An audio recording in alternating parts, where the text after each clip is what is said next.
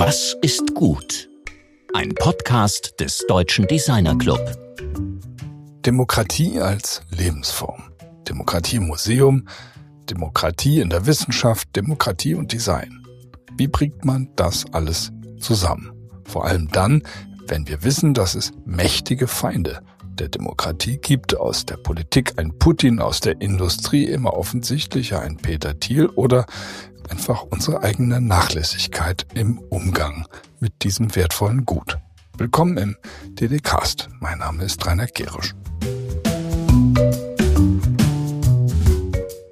In der letzten Sendung hörten wir von Felix Kosok, wie Design und Demokratie zusammen gestaltet werden können, wie Design helfen kann, Identitäten zu stärken, bunt und eben queer. Zu unseren heutigen Studiogästen. Nicole Deitelhoff ist Leiterin des Leibniz-Instituts Hessische Stiftung Friedens- und Konfliktforschung. Sie ist eine international höchst anerkannte Wissenschaftlerin, die nicht nur an der State University of New York forschte, sondern eben als Forscherin und Research Fellow eine wahre Globetrotterin ist. Es lohnt sich wirklich, unsere ausführlichen Informationen über ihre Tätigkeiten und ihre Literaturempfehlungen in unseren Shownotes zu entdecken. Diese findet ihr wie immer auf unserer Webpage unter ddcast.ddc.de.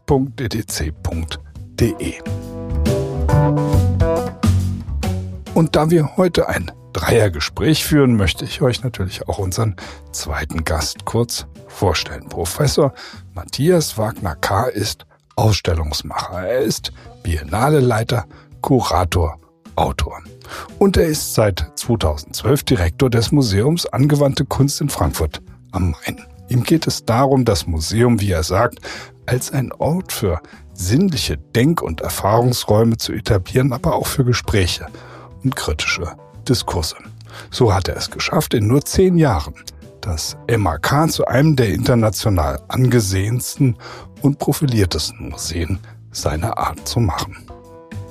Ich muss aber auch erwähnen, dass er die Bewerbung der Region Frankfurt-Rhein-Main um den Titel World Design Capital 2026 leitet. Hierfür hat Matthias den wunderbaren Claim Design for Democracy Atmospheres for a Better Life entwickelt. Mein Kollege Georg Christoph Bernsch diskutiert mit Nicole Deitelhoff und Matthias Wagner-K. darüber, wie wir Demokratie in unsere alltäglichen Arbeitszusammenhänge integrieren können. Es geht auch darum, was es mit dem Titel World Design Capital auf sich hat und die drei reden darüber, wie man sich ein Haus der Demokratie vorstellen könnte.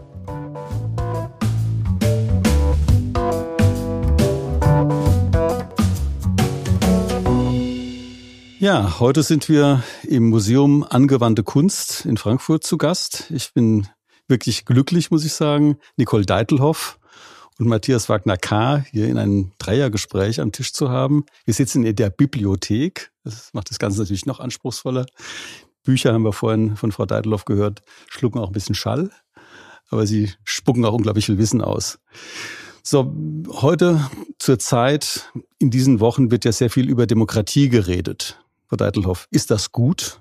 Wenn wir über Demokratie sprechen, das ist auf alle Fälle ein Anfang.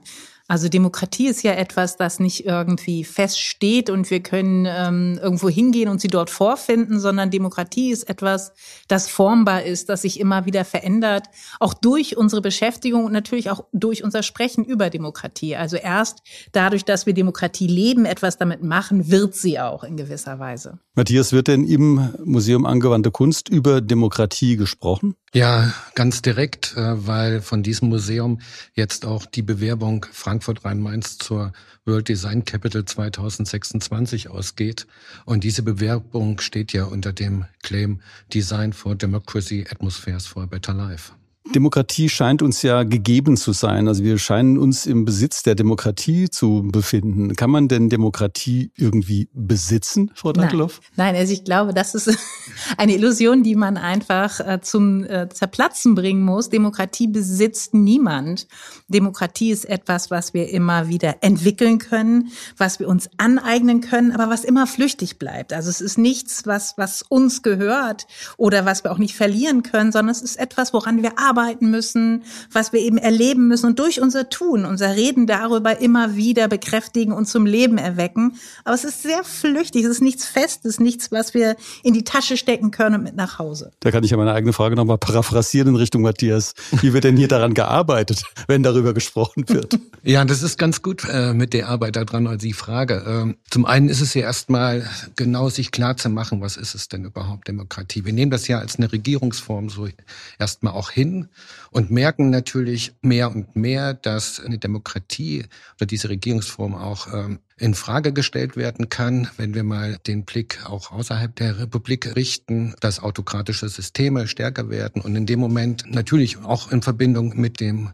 Putin-Krieg gegen die Ukraine verstärkt natürlich nochmal, stellt sich die Frage, was ist das eigentlich, was könnten wir unter Umständen verlieren? Weil ich glaube schon, dass es auch, dass wir auch der Demokratie verlustig sein können. Mhm. Wir haben jetzt im Grunde dieses Thema an der Demokratie arbeiten, auch im Museum.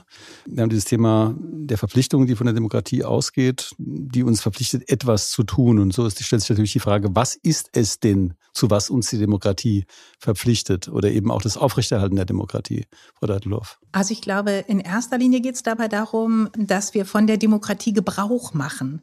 Also natürlich denkt man ganz häufig, wenn man über die Verpflichtung in der Demokratie hört, glaube ich, denkt man daran, dass man regelmäßig zur Wahl geht oder sich ähm, politisch informiert oder beteiligt. Ähm, und das alles gehört auch dazu, von der Demokratie Gebrauch machen. Aber letzten Endes geht es, glaube ich, nicht um jeden einzelnen konkreten Akt, schon gar nicht um jeden formalen Akt, sondern es geht darum, dass wir uns immer wieder darüber bewusst werden, was es eigentlich heißt, in einer Demokratie zu leben und darüber miteinander tatsächlich auch ringen so ein bisschen. Was, was soll das für die Zukunft bedeuten? Wie wollen wir das denn weiter gestalten? Wie wollen wir das eventuell auch verändern? Das habe ich eben damit gemeint, dass Demokratie ja kein fester Zustand ist. Es ist im Grunde genommen eher etwas Flüssiges, etwas, das eben oder zumindest formbar ist. Und durch unser Ringen um die Zukunft, auch um die Gegenwart, verändern wir es eben immer wieder ein bisschen. Und darum sieht es auch für andere Menschen immer wieder anders aus. Also das, was wir als Demokratie gerade erleben, wie wir darüber sprechen und sie ausgestalten, ist ähm, einzigartig für uns. Und wenn wir in andere Länder gehen, und müssen gar nicht in andere Länder gehen, wenn wir schon in andere Regionen gehen, in andere ähm, Communities hinein, kann das anders aussehen. Dann nimmt Demokratie eine andere Gestalt an. Und das hängt eben damit zusammen, dass sie im Grunde genommen nicht fest ist. Es ist äh, auf der einen Seite, hm. Matthias Wagner hm. hat das ganz schön gesagt, wir denken häufig an die Regierungsform, hm. also an ein Institutionengerüst hm. und das hat eben Rechte und Pflichten für jeden Einzelnen. Aber das ist nur wirklich eine Facette, eigentlich wie so eine Art Hilfskonstrukt, ne, damit man überhaupt weiß, wo ist sie denn? Wo ist dieses wabernde Ding eigentlich? Aber im Grunde genommen, wie sie tatsächlich aussieht, das machen wir jeden Tag aufs Neue miteinander aus. Wenn man jetzt das Museum als Institution betrachtet, das eben mit sehr unterschiedlichen Bevölkerungsschichten konstant interagiert. Also haben wir ja so eine Art changierende, oszillierende Situation, in der Kommunikation stattfindet mit Kindern, mit ähm, also tatsächlich eben auch Mäzenen, äh, mit der Politik, mit der allgemeinen Öffentlichkeit, aber eben auch mit Schulklassen, die durchaus aus dem von uns immer so beklagten bildungsfernen Schichten kommen können. Wie kann denn da das Thema Demokratie in den Diskurs reingebracht werden? Also aus der Arbeit eines Museums heraus, eines Museums angewandte Kunst heraus? Hm. Ich glaube, da muss man erstmal so die Frage stellen, was will ein Museum überhaupt sein? Wir verstehen uns hier als Museum angewandte Kunst ganz klar als äh, eine Plattform, also das heißt als wie eine Bühne, auf der Dinge, Themen verhandelt werden können. Ich glaube, das ist erstmal der Anfang. Wir sehen es weiterhin als so einen Möglichkeitsraum. Das heißt, wir sagen nicht nur, ein Museum besteht aus verschiedenen Sammlungen, Kunstwerken, Objekten und natürlich einem großen Wissenschaftsbereich. Es geht nicht allein nur um das Bewahren, sondern es geht sozusagen anhand dessen, was uns umgibt, nämlich draußen die Stadt, die Gesellschaft, Themen äh, zu erspüren, aufzugreifen und äh, die mit Gestalterinnen und Gestaltern, Künstlerinnen und Künstlern sozusagen denen eine Form zu geben, Fragen zu stellen und erstmal so würde ich sagen, sinnliche Denkräume entstehen zu lassen, anhand derer dann innerhalb des Museums oder auch dann im Anschluss außerhalb über die Themen gesprochen werden kann. Ähnlich ist es ja wie ein Schauspiel oder in, also eine Bühne oder Speakers Corner, also diese Orte, die auch nicht immer direkt Realität verhandeln, aber trotzdem sozusagen etwas, sag ich mal, in der Gesellschaft, in der Luft liegt an bestimmten Themen und was dann in jeder Form und auch in jeder Einzelheit und auch in, zum Teil in jeder möglichen Zuspitzung verhandelt werden kann. Also wo wirklich alles möglich ist. Also das, du öffnest da ja einen, einen, riesigen Raum von also polyvalenten oder eben auch sich überlagernden Strukturen, die miteinander interagieren, hm. die es auch zu untersuchen gilt. Also das ist jetzt die Frage an die Forschung sozusagen. Also wenn man jetzt mal mit dem Luhmannschen oder Popperschen Wahrheitsbegriff in der Wissenschaft da dran geht und sagt, also was kann denn die Wissenschaft mit ihren Methoden, mit ihren Verfahren nicht nur an Forschung über Demokratie, sondern sondern an Handlung in der Demokratie produzieren? Oder ist die Wissenschaft dazu gar nicht in der Lage? In der Demokratie zu handeln? Oh, das ist tatsächlich, das ist tatsächlich eine ganz, ganz schwierige Frage, weil sie so viele Facetten hat. Also ich bin ja jetzt zum Beispiel eine Politikwissenschaftlerin und wir sind nach Ende des Zweiten Weltkrieges, zumindest im bundesdeutschen Kontext, tatsächlich als Demokratiewissenschaft gegründet worden. Das heißt, wir sollten also aktiv in der Entnazifizierung und der Demokratieerziehung helfen.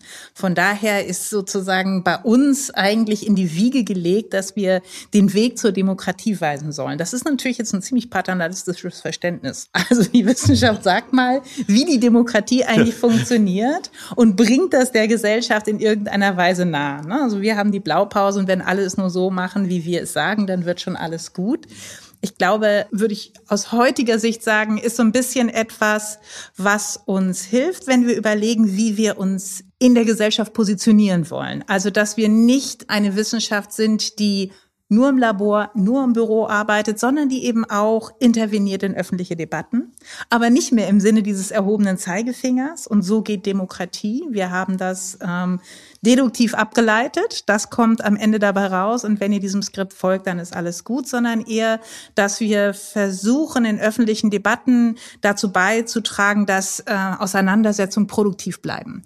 Dass es tatsächlich zur Entdeckung von politischen Alternativen kommen kann, dass wir daran erinnern, welche normativen Strömungen sich da eigentlich wiederfinden lassen, wo das hingehört. Also so ein bisschen tatsächlich bei der politischen Urteilsbildung helfen. Und das andere andere ist, der andere Aspekt, den ich heute mit Demokratie in der Wissenschaft verbinden würde, ist wahrscheinlich großes Trendthema gerade, die sogenannte Citizen Science. Also diese Idee, dass wir den wissenschaftlichen Prozess für Bürgerinnen und Bürger öffnen. Und schon das ist nicht ganz einfach. Also es ist noch alles wunderbar, wenn wir uns überlegen, dass wir am Anfang eines Forschungsprozesses in einen Austausch treten und ähm, über die besten Fragestellungen überlegen oder die Themenentdeckung irgendwie in einen demokratischen Wahlprozess stellen. Äh, schwieriger wird es dann aber, wenn es beispielsweise darum geht, wie wir eigentlich Daten interpretieren sollen. Da hat eben Wissenschaft durchaus von der Forschungslogik her betrachtet natürlich eine andere Arbeitsweise, als ein demokratischer Prozess das vorsieht. Wir können ja nicht demokratisch entscheiden, welche Daten sind relevant, welche sind irrelevant oder wie können wir sie interpretieren, sondern dafür gibt es dann wissenschaftsinterne Gütekriterien. Das heißt, Citizen Science ist irgendwie ist eine tolle Idee, um Wissenschaft näher an die Gesellschaft ranzuholen, um äh, gleichzeitig auch das ähm, Wissen aus der Gesellschaft besser erschließen zu können. Also andere Formen von Wissen, aber es ist nicht so, dass es ineinander aufgeht und jetzt damit der ganze wissenschaftliche Prozess selbst demokratisch wäre. Das würde nicht funktionieren, würde relativ schlechte Wissenschaft produzieren. Das ist ein, für mich ein ganz entscheidender Punkt, weil mir gefällt dieses neuere Bild, das Sie gerade gezeichnet haben, natürlich viel besser als dieses paternalistische, wir erzählen euch, wie die Demokratie geht, sondern wir regen euch an. Also ich bin ja mhm. bekanntermaßen Anhänger der äh, Theorie sozialer Systeme von Niklas Luhmann. Wir regen euch an, bei euch selbst irgendwelche Strukturen zu bilden, in denen etwas passieren kann und sagen nicht, so geht's, weil es ohnehin aller Wahrscheinlichkeit nach gar nicht funktionieren würde. Und jetzt ist die Frage natürlich, wie kriegt man dieses Funktionieren eben in einer didaktischen, vermittelnden Praxis praktisch hin. Hm. Das ist ja jetzt erstmal nur eine Programmatik äh, immer noch gewesen. Also wurde kurzes ähm, definitorisches Gerüst für Citizen Science, dann eben, ich finde auch so ein bisschen noch so eine ausweichende äh, Antwort zum Thema, wie ist denn eigentlich mit der Demokratie, mit dem Handeln der Wissenschaft in der Demokratie zu tun, äh, wie es darum steht. Aber jetzt mal an, an Matthias, da kann man auch gleich mal drauf kommen. An Matthias nochmal, wie kriegt man hm. das denn jetzt wirklich praktisch in Gang? Meine, also erzählen können wir hier alles Mögliche, Aber wie macht man das? Genau, jetzt erzählen wir natürlich hier auch und wir gehen nicht gemeinsam durch Räume und äh, uns fehlt sozusagen jetzt in dem Moment natürlich das sinnliche Erleben. Ich glaube aber, mhm. es gibt etwas davor.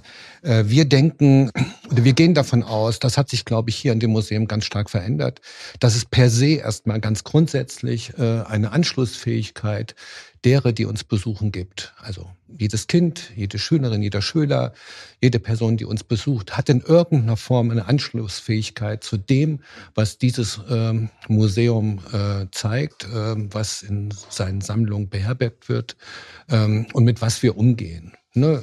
wenn wir einfach nur über einen Stuhl sprechen oder äh, wir reden über ein Künstlerbuch äh, oder in dem Moment über Bücher. Äh, Skulpturen, äh, Fotografien und, und, und. Das kann jetzt erstmal alles sein. Also wir denken nicht, äh, da kommt jetzt jemand zu uns, äh, der hat von nichts eine Ahnung oder sie hat von nichts eine Ahnung, sondern es gibt per se erstmal eine Anschlussfähigkeit. Ich glaube, wenn man das äh, vermittelt, ähm, dann ist A, die Hemmschwelle schon mal gesenkter und das zeigt, hat sich ja bei uns gezeigt über die Jahre, mit Ausnahme natürlich jetzt der Pandemie mit den steigenden Besuchszahlen. Mhm. Auch, äh, dass ein Publikum immer jünger wird. Ja. Das heißt aber auch auf der anderen Seite, A, zum einen Themen aufzugreifen und ich glaube, der Erfolg dieses Hauses zeichnet sich dadurch aus, dass wir sehr genau auf die Themen gesehen haben und wirklich über die Themen ein Interesse erzeugt haben.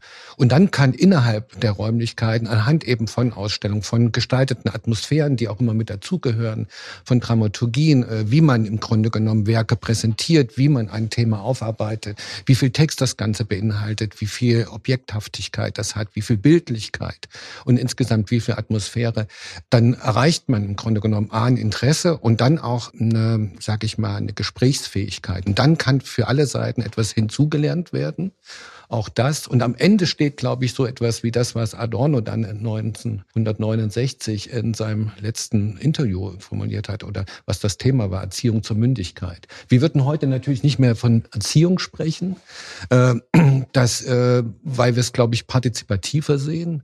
Äh, wir bieten dann eben auch an über Workshops und so eine sehr praktische Anteilnahme, Handhabe ähm, innerhalb des Hauses zu den Themen wiederum, aber eben auch durch Foren Foren, ähm, ja, manchmal durch gemeinsame Essen oder durch Einladung zu essen äh, und äh, feiern hier äh, zusammenzukommen äh, und die, den Raum zu öffnen als solches, aber immer vor dem Hintergrund der Themen, die wir hier bespielen. Du hast jetzt eine ganze Reihe von sinnlichen, ästhetischen, aber eben auch ähm, sozialen, also im Sinne der französischen Convivialité, also gemeinsam Essen, Aspekte ins Spiel gebracht, die offenbar dazu helfen, das war ja die Antwort auf die Frage, mhm. eben auch Demokratie im Museumskontext ins Spiel zu bringen.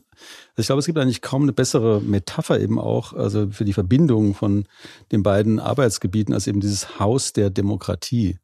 Ne? Haus, im Grunde dieser Ort, also auch die, das Gebaute, die Struktur, die Architektur, Statik des Hauses. Aber Haus der Demokratie könnte man ja interpretieren als irgendwie ein Ort, an dem Demokratie verhandelt wird. Aber was ist denn, Frau Deitelhoff, ein Haus der Demokratie oder was ist Ihr, Ihr Haus der Demokratie? Mein Haus der Demokratie ist vielfältig. Es ist offen für alle und es ist tatsächlich ähnlich wie ich die Demokratie auch selbst sehe, unabgeschlossen. Das heißt, es ist fähig, sich immer wieder neu zu erfinden und äh, zu verändern.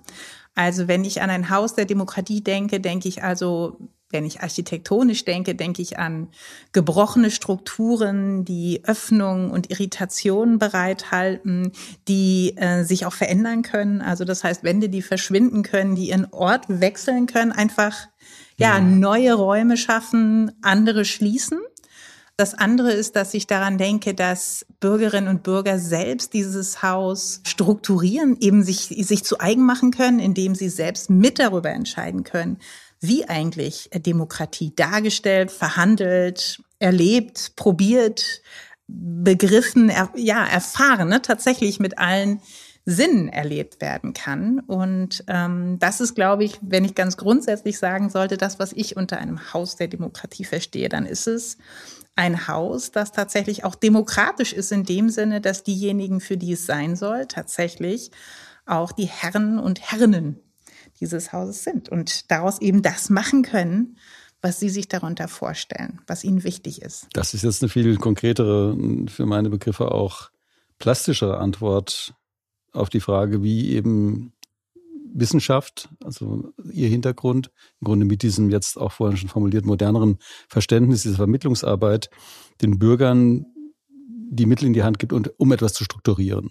Man könnte Citizen Science ja als eine Art ausgelagerte Forschungsaktivitäten betrachten, wird ja immer wieder auch kritisch so gesehen. Da haben sie die Forschungsgelder nicht gekriegt, machen sie ein bisschen Citizen Science. Aber das, was, was jetzt von Ihnen gekommen ist, das finde ich wirklich sehr pointiert. Also den Bürgern helfen, dieses Haus selbst zu strukturieren. Das würde ich ganz gerne einfach nochmal so in den Raum werfen an, mhm. an die beide. Was heißt es eigentlich, den Bürgern helfen, dieses Haus zu strukturieren? Der eine kann natürlich jetzt mehr irgendwie im Grunde aus der, aus dem Design, aus der Gestaltung heraus antworten. Sie können im Grunde auch aus dieser soziologischen oder politologischen Sicht mal antworten. Was bedeutet das eigentlich? Mhm. Also ich glaube, es beginnt schon damit, wenn wir darüber nachdenken, ob wir ein Haus der Demokratie eigentlich haben wollen und wie es aussehen soll, dass wir das eben nicht von vornherein zum Beispiel an Designerinnen und Designer, an Architekten und Architektinnen oder an Politologen und Politologinnen oder an wen auch immer geben, sondern tatsächlich äh, den Bürgerinnen und Bürgern selbst anheimstellen. Dass wir sie also einbeziehen, sie tatsächlich fragen, ihre Ideen wirklich aufnehmen und vielleicht auch nicht konventionell, wie wir das immer gerne gemacht haben, mit einem festen Bürgerbeteiligungsprozess, wo nach Zufallsprobe, ähm, ähm, Zufallsstichprobe ein fester Kreis ausgewählt wird, der sich über ein halbes Jahr meistens in irgendeinem ganz, ganz furchtbar aussehenden großen Bürogebäude trifft, drei, vier Mal und dann am Ende einen sehr langen, sehr trockenen Bericht abliefert, der dann so eine Art Grundstruktur ist, sondern indem wir tatsächlich ähm, wenn man so will, dorthin gehen, wo die Bürgerinnen und Bürger auch, auch sind. Also wenn wir sie ähm, an einem großen Kaufhaus abholen, wenn wir sie bei, okay. das ist momentan auch ohnehin besonders gut, bei Eintracht spielen, mhm. tatsächlich mhm. abholen. Also tatsächlich, wenn wir ins Leben eingreifen und dort vor Ort, sondern einfach fragen, woran denken Sie denn, wenn Sie an ein Haus der Demokratie denken? Das ist das Erste, diese Ideen dann aufnehmen, äh, tatsächlich weiterverarbeiten und dann geht es an Designerinnen und an Designer, dann geht es an Architektinnen und Architekten, dann geht es an Künstler und Künstlerinnen, dann geht es an, an schnöde Politologinnen und Politologen, die daraus dann wieder etwas entwickeln sollen und wieder in den Raum hineinwerfen und wieder fragen. Und das gibt hinterher eine offene Struktur im besten Sinne. Matthias? Genau, also diese offene Struktur. Also ich denke, das ist, das ist ja wirklich verbunden mit einer großen Vision. Also ich glaube ja, dass es genau so ein Gebäude noch nicht gibt. Mhm. Und schon gar nicht für die Demokratie. Äh, das beschreibt, oder du beschreibst ja an dem Punkt eigentlich so, ein, so einen liminalen Zustand. Ne? So einen prozesshaften oder einen Prozess, äh, wo das Alte noch nicht abgeschlossen ist, das Neue aber sich auch noch nicht voll konstituiert mhm. hat und es auch nicht soll. Das ist ja der Punkt. Ne? Wie bekommt man, das war für mich auch die Frage hier im Museum, als ich hier angefangen habe, wie schaffen wir es eigentlich oder ist es überhaupt möglich, ähm, den Zustand des Prozesshaften immer wieder auszuweiten, ohne am Ende wieder in etwas ganz Festes äh, ähm, zu geraten. Als ich die, das Haus hier übernommen hatte, die Leitung, äh, waren 90 Prozent der Räumlichkeiten mit einer fest strukturierten Sammlung versehen und äh, als Dauerausstellung. Nur zehn Prozent der Räumlichkeiten waren für temporäre Ausstellung äh, gegeben. Das haben wir komplett umgedreht, das Prinzip. Aber ich bekam sozusagen etwas vorgesetzt äh, und natürlich auch alle Besucherinnen und Besucher, was sich über die Jahre nicht verändert hatte und was mal ähm, eine Person oder eine Gruppe mit Kuratorinnen, Kuratoren des Hauses sozusagen entschlossen hat, das so zu formatieren und es dann so zu belassen.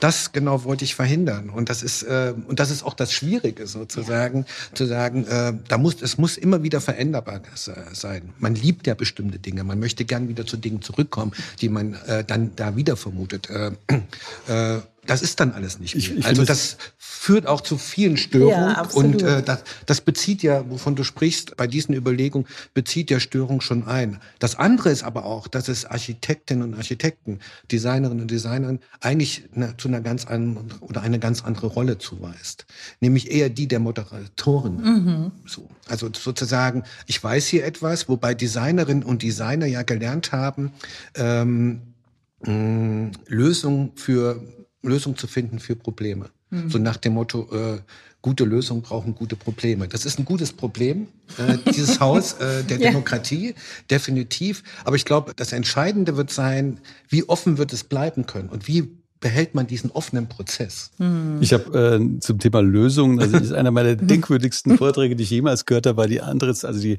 Andres-Vorlesung von äh, Lucius Burkhardt als Gründungsdekan der Hochschule für Bildende Künste Saar in der Ludwigskirche in Saarbrücken äh, unter dem Titel Saubere Lösungen verschmutzen die Umwelt. Sehr schön. Das, das, hat mich wirklich nachhaltig beeindruckt. Und dieses Thema der Lösung, also der Designlösung, ist etwas, was mich persönlich äh, schon nervt, solange seit ich den Begriff zum ersten Mal gehört habe. Dieses in der Schwebe halten, äh, was du jetzt ins Spiel gebracht hast, diese Störung oder auch diese, dieser, dieser, dieser Tumult, der im Grunde in mhm. dem, wie Sie beschrieben haben, wie diese Interaktion im Grunde auch mit den Bürgern, also das Eintrachtspiel ist eigentlich ein ganz gutes Bild dafür, weil es ja immer so was Tumultartiges auch hat, zumindest im Publikumsbereich. Auch wenn die Ordnung auf dem Platz sehr gut strukturiert sein mag. Die Leute gehen ja dahin, um eben diese rauschhaften Erlebnisse auch zu haben, die ja wirklich sehr sinnlich sind.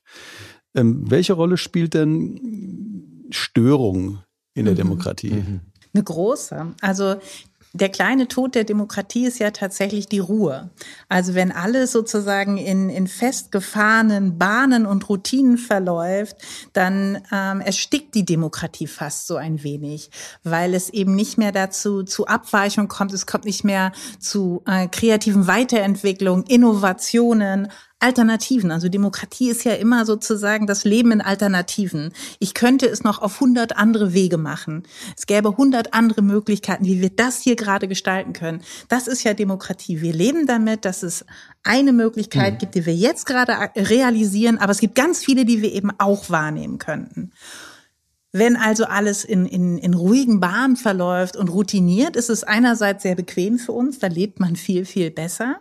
Aber erst aus den Störungen, und ich meine jetzt mal aus, aus, aus der politikwissenschaftlichen Sicht gesprochen, beispielsweise durch Protest, ja, wenn, wenn große Protestaktionen, die plötzlich in unseren Alltag einbrechen, die Themen damit auch hervorbringen, die unser ganzes Denken verändern können. Also wenn man noch mal überlegt, die neuen sozialen Bewegungen beispielsweise, die plötzlich so etwas wie Feminismus äh, hm. in unserem politischen Alltag gebracht haben oder Umweltbewusstsein oder und ich könnte noch so viele andere Themen nennen.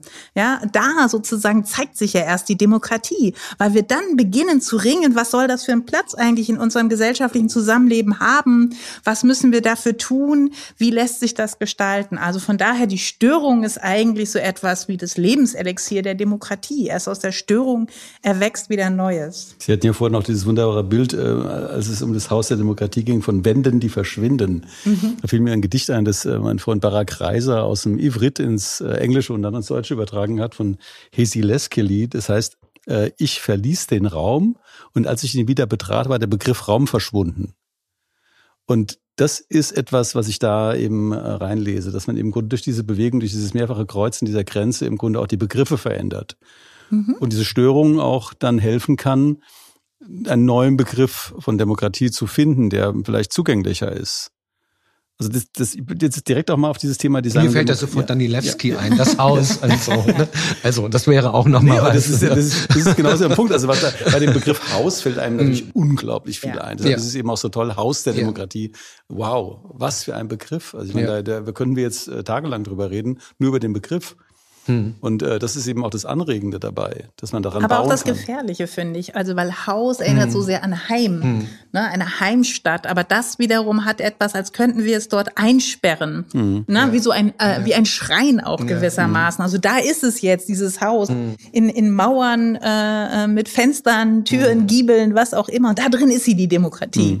Da gehst du hin und dann weißt du es. Aber das ist es eben nicht sondern es muss selbst Haus hin oder her, es muss selbst eben wandelbar bleiben. Es ist auch, selbst als Haus muss es flüchtig Wir haben, wir haben da ja auch schöne ja. Begriffe jetzt, dieses in der Schwebe mhm. halten, diese genau. Wände, die verschwinden. Also das, das löst ja dieses statische genau architektonische Bild des Hauses auf, Matthias? Es gab äh, vor Jahren in Graz die Frage nach dem, äh, was ist das letzte Haus oder was könnte das letzte Haus sein?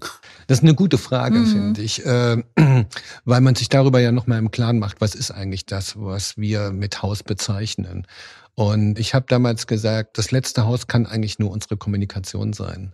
Ja, da, davon bin ich nach wie vor noch überzeugt. Und insofern finde ich die Herangehensweise oder dieses nachdenken über ein Haus der Demokratie in dieser Form von Veränderbarkeit, von Offenheit, von Prozesshaftigkeit, ja, wirklich äh, wichtig. Wobei es nicht das Letzte dann sein. Nee, aber, aber, das ist ja auch wieder, einen guten Luhmann nochmal rauszuziehen. Der Luhmannsche Letztbegriff ist ja die Kommunikation. Aber, aber es hat damals viel herausgefordert, so äh, bei Künstlern, Gestaltern, aber auch Architekt, Architektinnen und Politikerinnen. Das war mhm. wirklich eine gute Fragestellung. Jetzt kommen wir nochmal zurück zu dem von dir anfangs so beiläufig eingeführten Design and Democracy. Mhm. Also der Titel. Also das ist im Grunde dieser Bewerbung. Das ist ja mhm. eine Bewerbung ähm, und wir haben jetzt einer ganzen Region. Einer ganzen Region. Mhm. Wir haben jetzt über Haus gesprochen. Also finde ich auch diese Diskussion des Haus, äh, glaube ich, sehr wertvoll auch, um die Frage, was kann jeweils Museum oder Forschung in und für Demokratie tun. Aber was ist denn jetzt mit Design und Demokratie? Was hat es mit Design und Demokratie auf sich? Wir hatten beim Konvent da schon einige Diskussionen geführt um die Demokratisierbarkeit des Prozesses, um die Frage sozusagen dieser Blackboxes, in denen eben auch reine Kreativprozesse stattfinden sollen, die möglichst nicht zugänglich sein sollen für zum Beispiel Mehrheitsentscheidungen. Aber was ist eigentlich Design und Demokratie jetzt auf dem Hintergrund dessen, was wir eben gerade besprochen haben? Das ist aber eine andere Herangehensweise. Naja, wir reden ja man kann das ja mal runterbrechen. Design for Democracy ließe sich ganz einfach eigentlich erklären mit gestalten wir, wie wir leben wollen. Mhm. Also so würde ich das erstmal auch äh, herunterbrechen der Titel geht ja weiter, Atmospheres for a Better Life. Und dann stellt sich einmal so die Frage nach den Atmosphären. Was meint Atmosphäre? Atmosphäre erstmals etwas, was überhaupt ein Leben auf dem Planeten ermöglicht. Und zwar jegliche Form des, äh, des Lebens. Auf der anderen Seite wissen wir ja um Atmosphären, die äh, ein Miteinander begünstigen können oder die das verhindern, die Gespräche verhindern, weil die Räume nicht gut ausgestaltet sind. Äh, wir sehen auf Atmosphären, die bestimmte Plätze in unserer Stadt haben, wo die Plätze nicht funktionieren, wo man schnell wieder den Platz verlassen möchte, was nicht ein Ort ist im normalen Leben, an dem man sich gern aufhält oder so. Entsprechend sehen dann die Plätze auch aus. Also das hat auch eine Wechselwirkung, so wie man sich selber dann auf so einem Platz verhält. Und For a Better Life ist ja eigentlich fast so ein Versprechen im Sinne von, wir haben noch genügend Optimismus, wir glauben noch an eine Veränderbarkeit dessen, was uns so an multiplen Krisen gerade erreicht. Und wir glauben oder wir denken, es ist noch was machbar, ja, wenn wir vielleicht mehr von einem Wir und weniger von Ich sprechen. Und das meint dann auch, glaube dann sind wir dann wieder bei der Demokratie, oder? äh, weil das denke ich nach wie vor uns vielleicht heute stärker auffällt, dass wir mehr über ein Wir als über ein Ich sprechen müssen. Wobei wir ja innerhalb der Gesellschaft und als Individuum natürlich komplett individualisiert sind und das ja auch gelernt haben, mhm. sozusagen. Und das auch für wichtig befunden haben gegenüber anderen Systemen und gegenüber denen, was sozusagen vor 1945 passierte. Und Harald Welzer hatte ja auch im Rahmen unseres Konvents für demokratisches Design gesagt, dass selbst er als Berufsoptimist zurzeit eben, äh, mhm. und er ist wirklich ein Berufsoptimist seit vielen Jahren, zurzeit an, angesichts dieser Quadruple Crisis, wie ähm, Helmut Rosa das ja auch beschreibt, mhm. sagt, da ist irgendwie auch für ihn selbst jetzt kein Raum zum Atmen.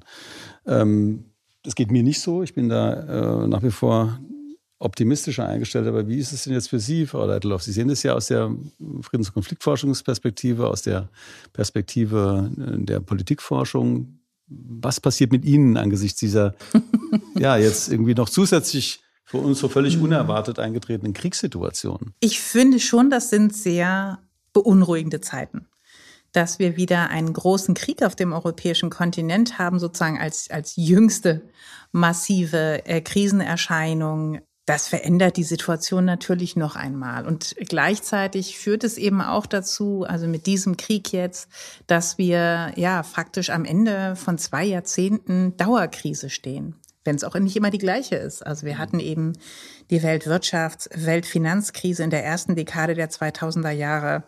Dann kam das, was gemeinhin als Flüchtlingskrise in der Mitte der zweiten Dekade der 2000er Jahre aufgefasst wurde, wo ich eher sagen würde, es war eine Krise der europäischen Institutionen, gemeinsame Entscheidungen zu treffen und der europäischen Demokratie sich zu bekennen äh, zu den eigenen Werten. Dann kam die Pandemie, Anfang 2020 und jetzt eben auch noch dieser Krieg.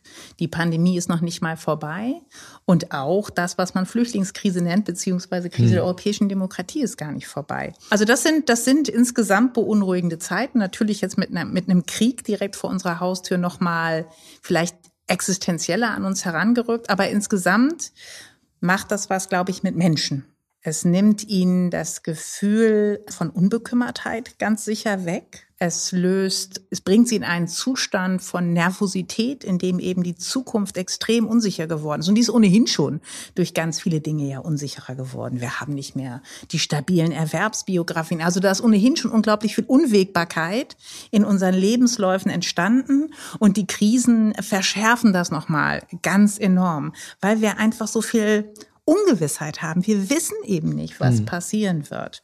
Und das ist auch für Demokratie ein großes Problem. Denn Bürgerinnen und Bürger, die, ähm, ich sage es jetzt mal einfach so, die Angst haben, die Angst haben vor der Zukunft und ihren Platz in der Zukunft nicht sicher sehen, die finden es auch sehr viel schwieriger, sich auf das Wagnis der Demokratie einzulassen. Also eben auf eine offene Struktur. Eine, die immer nur provisorisch ist, die sie sich nicht aneignen können dauerhaft, sondern die ihnen ja auch immer so wieder so ein bisschen entweicht, ne? wo man sich eigentlich auseinandersetzen muss, miteinander ringen muss. Da möchte man doch Sicherheit, Stabilität, also feste Struktur, ein Bollwerk möchte man haben und nicht auch noch gesagt bekommen, wunderbar, jetzt experimentier doch mal rum und schau, wo du hinkommst. Also sozusagen diese, diese zwei Jahrzehnte Krisen sind für die Demokratie eine echte Herausforderung. Und wir sehen das auch. Also wenn wir beispielsweise in die Daten hineinschauen, dann sehen wir tatsächlich, dass dieses Vertrauen in die Demokratie nachgelassen hat. Das war nie besonders hoch, das sollte man dazu sagen. Ja. Aber ähm, es hat schon noch mal einen ordentlichen Knick nach unten bekommen. Seit ungefähr 2016, 2017 sehen wir, dass das äh, Vertrauen von Bürgern in die Demokratie abnimmt in den östlichen Bundesländern noch einmal verstärkt. Dort haben wir es teilweise mit Vertrauenswerten in die Demokratie zu tun, die ähm, ungefähr bei, bei einem Drittel liegen. Hm. Das sind einfach hm. erschreckende Werte. Und dabei geht es immer, und das sollte man dazu sagen, nicht um die Frage, ist für Sie Demokratie das erstrebenswerte Ideal? Wenn man das fragt, hat man nach wie vor hohe Mehrheiten, also eher so 70, 75 Prozent, die sagen, ja, genau. Aber wenn man sie fragt, wie ist es denn mit der Demokratie? Finden Sie die Demokratie in Deutschland, die Sie erleben, in der Sie leben, haben Sie Vertrauen in diese Demokratie und dann klafft die Kurve auf. Plötzlich gehen die Werte stark nach unten. Na, und da sieht man, dass wir mit dem, was wir demokratische Praxis nennen würden, da liegt das Problem. Na, wenn da kein Vertrauen mehr da ist, wie können wir das eigentlich wieder erzeugen? Wie können wir Bürger wieder dazu motivieren, sich auf dieses Wagnis, auf dieses wabernde, offene einzulassen. Das ist, glaube ich, die Herausforderung. Und da ist auch Gestaltung gefragt. Gestaltung gefragt in dem Sinn, dass es Bürger inspiriert, sie sozusagen äh, in Versuchung führt, sich wieder darauf einzulassen, ihnen sinnliche Lust daran macht. Also das ist, glaube ich, sozusagen für mich aus meiner Sicht eine ganz, ganz wesentliche Aufgabe, die Gestaltung hier hat. Das ist ja ganz interessant, weil diese von Ihnen zitierte Krise der europäischen Institutionen äh, scheint sich ja eben unter dem Druck des russischen Angriffskriegs auf die Ukraine ins Positive zu wenden, indem es eben größere oder schnellere Übereinkünfte gibt über relativ weitreichende Konsequenzen und Tatbestände. Matthias, du hast ja in deiner eigenen biografischen Entwicklung im Grunde aus der Abwesenheit von Demokratie bist du ja in die Anwesenheit und in die Gegenwart von Demokratie geraten. Das ist ja eine positive Entwicklung, die man eben auch nicht äh, also einfach vom Tisch kehren kann, dass wir in Europa seit der Wende eben, auch wenn es teilweise vermeintlich ähm, illiberale oder irgendwie instabile Demokratien sein mögen, aber es sind Demokratien. Ähm, wie kann man denn diese gegenläufige Bewegung jetzt interpretieren, damit man nicht so in dieses Harald Welzersche, jetzt weiß selbst ich nicht mehr, was ich sagen soll, äh, Lamento verfällt, obwohl ich ihm jetzt irgendwie hier aus der Ferne natürlich irgendwie dafür gratuliere, dass er das ausgelöst hat. Aber wie geht man denn damit um? Ja, es ist eine gute Frage. Wie verfällt man nicht in so ein Lamento und in eine tiefe melancholische Verfassung, würde ich sagen, wobei ich Melancholie sehr schätze, aber trotzdem. Nein, aber äh, es ist an der Stelle natürlich schon eine wirklich ernste Angelegenheit. Ich frage mich aber an der Stelle, wie wäre das, wenn ich jetzt in der Ukraine leben würde, wenn ja. ich wenn meine Familie, all das, was mich umgibt, mein gesamtes Leben sozusagen derartig bedroht ist, wie es da gerade ist. Und wohin würde ich mich eigentlich recken wollen? Was würde ich mir eigentlich wünschen? Und ich glaube, dann würde ich mir natürlich Demokratie wünschen oder sagen wir mal ein freiheitliches Miteinander. Das, das ist es ja letztendlich. Und ein unbedrohtes, friedliches und freiheitliches Miteinander. Und insofern glaube ich, haben wir jetzt fast so etwas wie so eine Vorbildfunktion oder es könnte so etwas mitbekommen. Wohin recke ich mich jetzt? Wohin will ich dann? Und das ist ja nicht in dem Sinne, wir reden ja jetzt nicht an der Stelle über, ich will da weg, weil das hat für mich keine ökonomische Basis mehr oder so. Und das heißt, ich würde nicht gehen als Wirtschaftsflüchtling, sondern ich würde dann gehen aus diesem Land A, weil ich A so bedroht bin und B, weil ich aber das Gefühl habe, dass da sozusagen ich ein freiheitliches Leben leben kann. Und das macht den Unterschied, glaube ich, aus. Und dafür muss es das aber auch geben und dafür muss das auch vorgelebt werden mit allem, was dazugehört. Und insofern, glaube ich, entwickle ich daraus, sage ich mal, meinen Optimismus, dass wir hier etwas tun können, dass wir auch gerade in so einer Vorbildfunktion, wo wir sagen, wir nehmen da, wir erkennen das, wir sehen diese große Schwierigkeit, wir versuchen euch zu unterstützen, aber wir sind auch da und wir nehmen euch nicht nur auf, sondern wir möchten, dass ihr euch auch hier sogar mit integriert integrieren könnt. Und wir versuchen etwas hochzuhalten, was eben diesen Namen freiheitliche Demokratie verdient. Sie haben ja vorhin diesen Aspekt dieser immer unsichereren Lebensentwürfe äh, eben auch ins Spiel gebracht. Also die Frage für den normalen also mal kleineren Angestellten, werde ich meine Arbeit verlieren? Werde ich unter der Digitalisierung untergepflügt werden? Werde ich überhaupt irgendwie mithalten können. Das, da gibt es ja eine ganze Reihe von Kommunikationsthemen, die das eben auch entschärfen könnten. Also wenn man eben anders vermitteln könnte, also was an Potenzialen auch entsteht, man anders erklären könnte, also in welcher Situation wir uns eigentlich befinden oder eben auch Zugang sozusagen geben könnte zu dieser Art von Gedanken, wie du es gerade, Matthias, geäußert hast. Da kommt ja dieses Thema Design and Democracy wieder ins Spiel. Mhm. Also wie vermittle ich eigentlich etwas? Wie stelle ich etwas dar? Was wünscht ihr euch denn von diesem Design and Democracy als Prozess, also man dieses verschwindende Wände haben wir vorhin gehabt, äh, dieses auch diese Turbulenzen und so, das geht ja kein bitte keine Lösung, also weil was es wird keine Lösung geben. Was wünscht ihr euch von diesem Prozess, dieses Design and Democracy abgesehen von dieser institutionellen Bewerbung? Naja, ich meine auch äh, zu sagen, wir arbeiten daran, dass etwas prozesshaft bleibt, kann ja eine Lösung sein. Also ist die Frage, wie man Lösungen definiert an der Stelle. Deswegen, das würde ich gerne nochmal da oben draufsetzen. So. Ich denke ganz grundsätzlich, wir haben ja ein Riesenpotenzial an fähigen Menschen in dieser Republik. Wissenschaftlerinnen, GestalterInnen, und überhaupt Menschen, die hier leben, in jedem Bereich. Das Problem ist oftmals die Vernetzung. Wir haben das gesehen bei der Pandemie. Die Pandemie zeigt uns ja eigentlich einen großen Erfolg von zusammenarbeitenden WissenschaftlerInnen in der Welt. Mhm. Und so schnell wurde ja noch nie im Grunde genommen ein Impfstoff oder Impfstoffe entwickelt, äh, die zumindest lindern, wenn vielleicht nicht ganz jetzt aus, bisher noch nicht aus der Welt geschafft haben, äh, diesen Virus, aber zumindest, sagen wir mal, eine Sterblichkeit heruntersetzen. Das ist ja eigentlich eine Erfolgsgeschichte. Das Problem war doch oftmals, wie diese sozusagen der wissenschaftliche Background vermittelt wird und, und auch von der Politik, welche Schritte eingeleitet werden und, und, und. Was ist das überhaupt, dieser Virus und so? Wie verbreitet sich das und so? Und ich würde mal sagen, wenn es da eine Einbindung von guten Gestalterinnen und Gestaltern gegeben hätte, rechtzeitig, die dafür nämlich ein, ein gutes Kommunikationsdesign äh, entwickelt hätten, sozusagen eine Form von Bildlichkeit, die vielleicht nochmal andere Bilder wiederum auch bei uns erzeugt hätte, als, als die, die erzeugt wurden, dann wäre vielleicht in vielen Punkten ein anderes Verständnis möglich gewesen. Und ich glaube, dieses sehr frühe miteinander sich zu vernetzen, miteinander zu besprechen, um sozusagen gemeinsam an so Transformationen zu arbeiten. Ich glaube, das ist das, äh, mhm. was uns fehlt. Also den Punkt, wenn ich darf, würde ich auch noch mal ganz gerne unterstreichen. Also wenn wir es erreichen könnten, dass äh, zum Beispiel Gestalter früh in politische Problemstellungen einbezogen werden würden, wäre viel gewonnen. Wie umgekehrt, wenn Gesellschaftswissenschaftlerinnen und Gesellschaftswissenschaftler in gestalterische Probleme frühzeitig einbezogen werden würden. Ich glaube, da liegt einfach ganz viel Potenzial. Und um noch einmal auf diese Frage, was kann Design denn tun oder was würden wir uns wünschen? Ich glaube, ein Aspekt ist auch nochmal, und der ist mir wirklich wichtig, dass wir eben erleben, dass Demokratie an ihrer gelebten Form an Vertrauensverlust erleidet.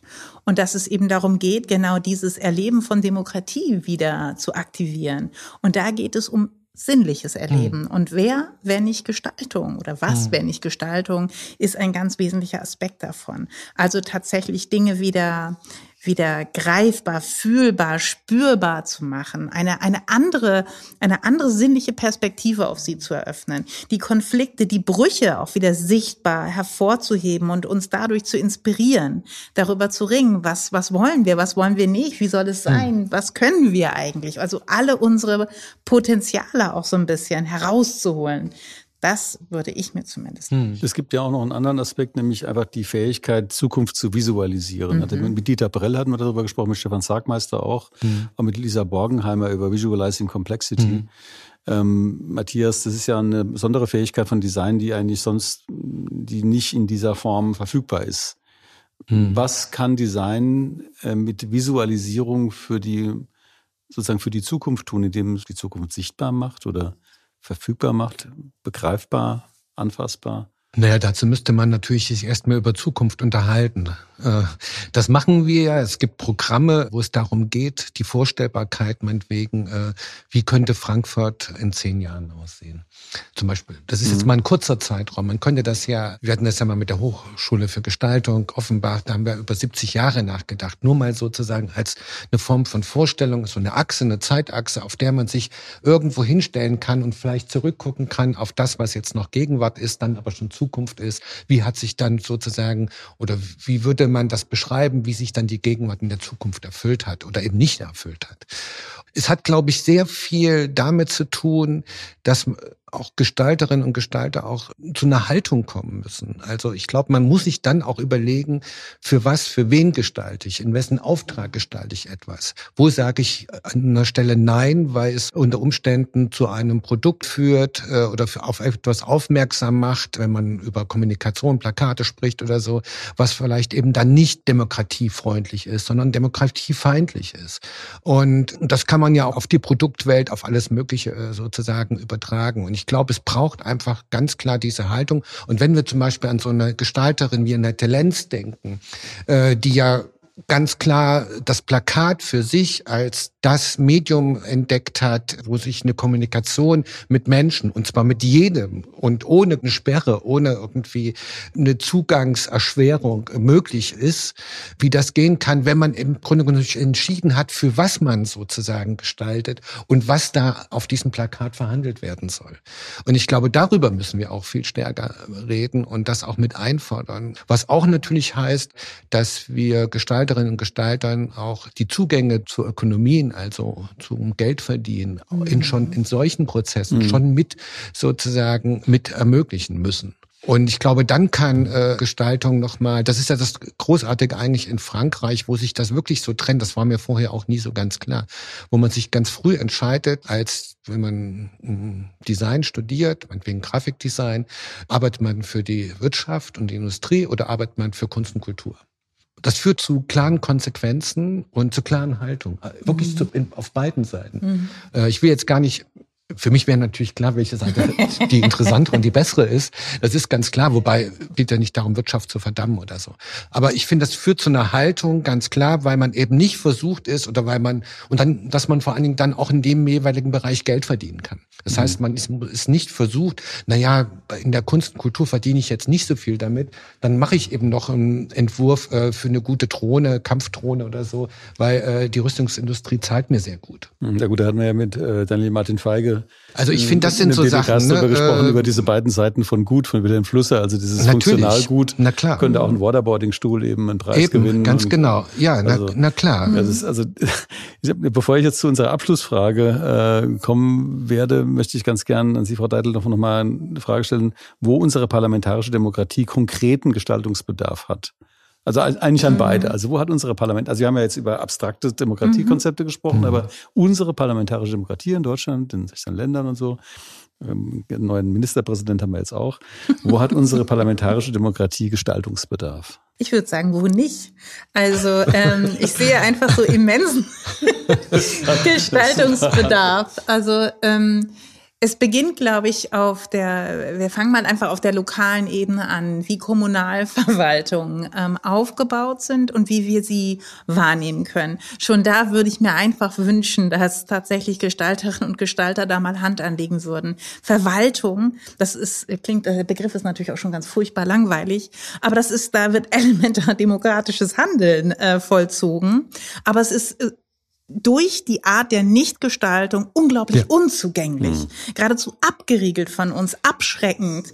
Äh, das ist die lokale Ebene. Und ich kann das jetzt, glaube ich, durch alle Ebenen mhm. durchziehen. Ja. Aber auch, wie wir zum Beispiel Parlament äh, begreifen. Ich meine, da wird unheimlich viel in, natürlich in, in Architektur investiert und auch sehr viel darüber nachgedacht, wie man äh, sozusagen da Demokratie eigentlich visualisieren will.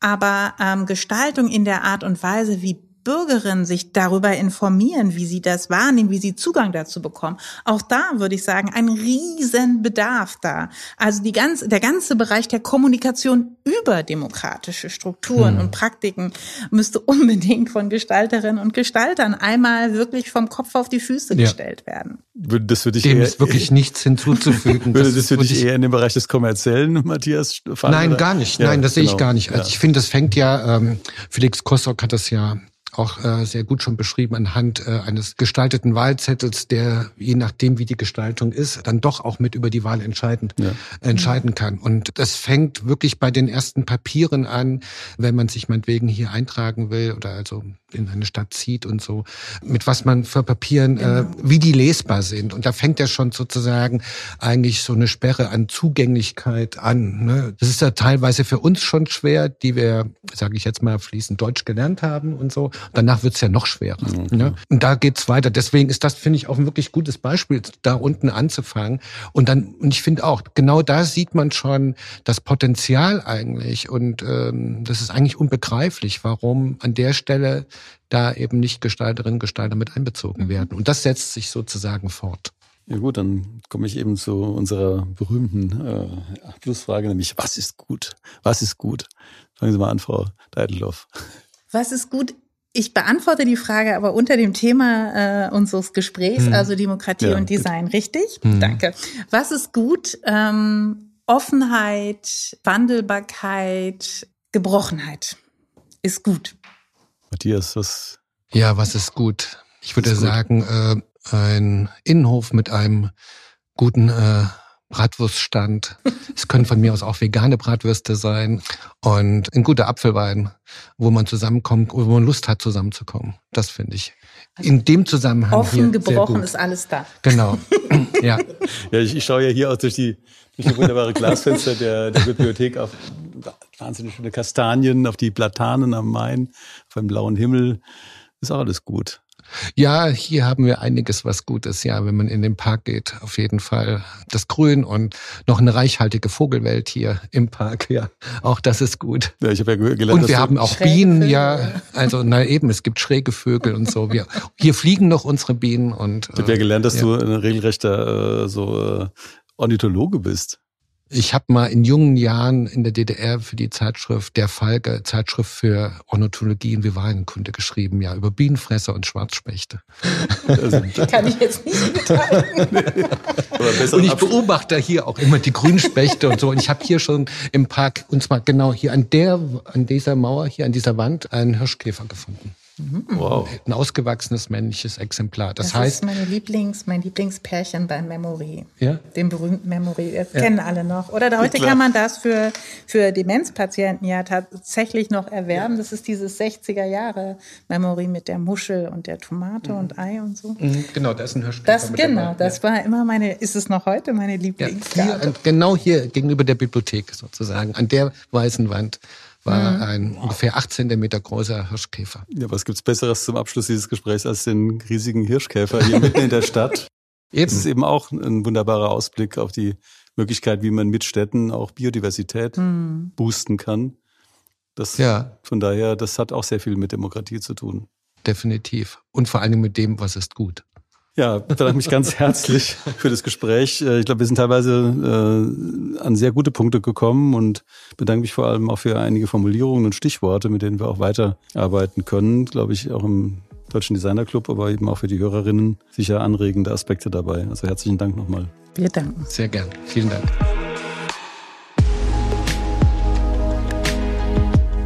Das war Georg im Gespräch mit zwei echten AktivistInnen, zwei, die mit Begeisterung ihrer Arbeit nachgehen, die immer ganz selbstverständlich mit dem Thema Demokratie zusammenhängt. Demokratie ist nicht nur etwas für den Wahlsonntag, sondern für jeden Tag. Einen ganz großen Aktivisten des Design in Deutschland vielleicht der größte Aktivist überhaupt, treffen wir nächste Woche. Erik Spiekermann, sozusagen Mr. Typografie. Man hat das Gefühl, dass Erik schon immer da war, gewissermaßen alterslos, frisch und frech, immer am Machen.